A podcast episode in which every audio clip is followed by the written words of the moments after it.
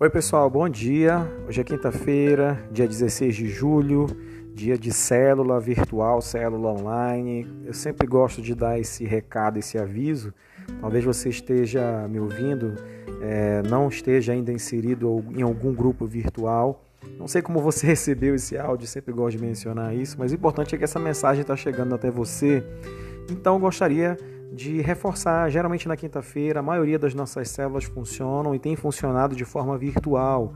Você pode participar, tá me chamando pelo chat, é, tanto pelo direct do Instagram. Então meu Instagram é Thiago com TH underline ceia. Não tem erro, tá? Você pode ir lá, mandar um direct que eu estarei respondendo qualquer pergunta, qualquer questionamento e também ajudando você em alguma necessidade.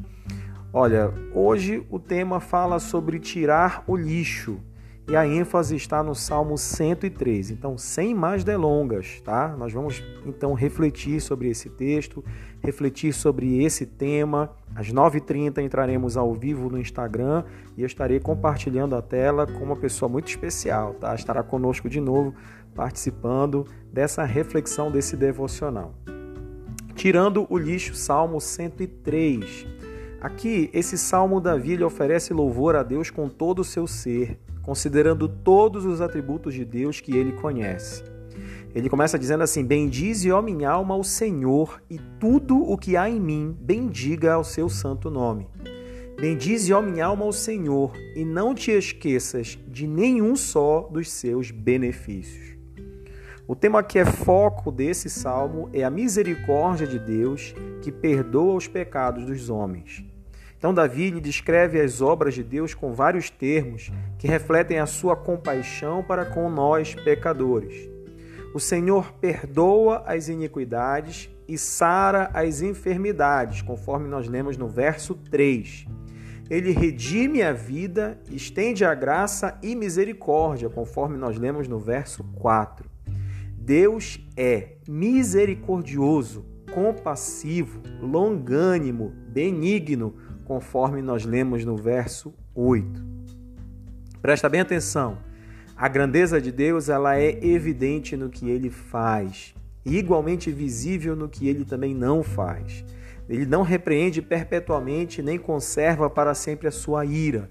Não nos trata segundo os nossos pecados e nem nos retribui consoante as nossas iniquidades, conforme nós lemos no verso 9 e no verso 10. A Bíblia, então, ela nos ensina que o salário do pecado é a morte, a separação de Deus. Isso está lá em Romanos, capítulo 6, verso 23. Quando Deus perdoa o pecado e permite o retorno do culpado à sua comunhão, presta bem atenção, ele cancela essa sentença. Perdão que Deus oferece ao pecador é completo. Difere da nossa tendência em falar de perdão, mas sempre lembrar a ofensa cometida. A compaixão do Senhor resulta na remissão total.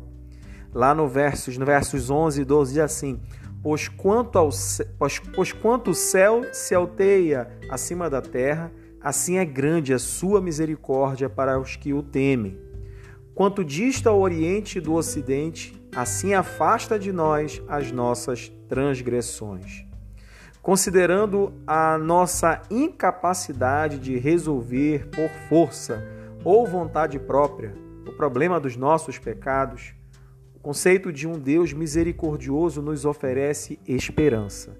Ele sabe muito bem das nossas limitações. Só Deus perdoa. Ele é o único capaz de nos salvar. Davi, então, ele frisa a diferença entre o homem e seu Criador, com ênfase no contraste entre temporário e eterno. A Bíblia diz que os dias dos homens se comparam às plantas que florescem e somem mas a misericórdia de Deus, como o próprio Deus, é de eternidade a eternidade.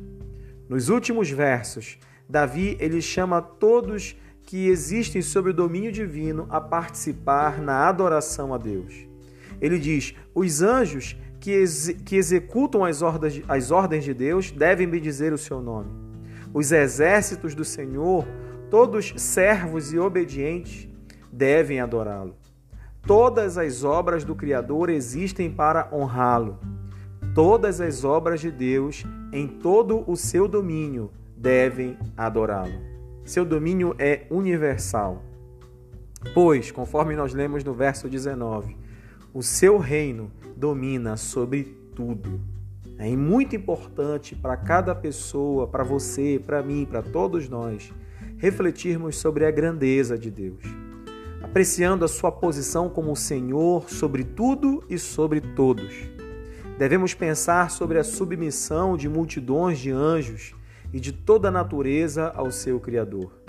Paulo ele aplicou esse conceito a Jesus quando escreveu para que ao nome de Jesus se dobre todo o joelho nos céus, na terra e debaixo da terra. Isso está lá em Filipenses 2:10.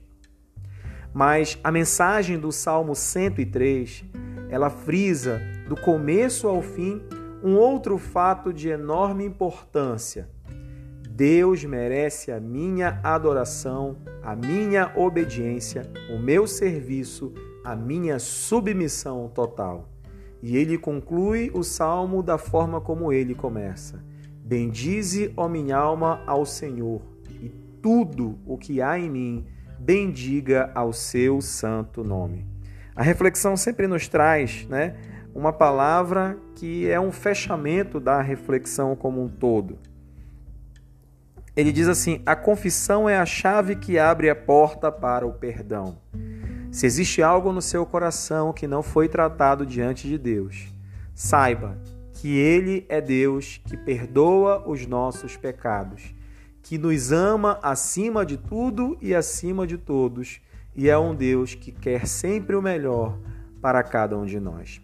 Que você tenha um dia abençoado, que essa quinta-feira seja marcante na sua vida, no seu trabalho, na sua família, em nome de Jesus. Amém e amém.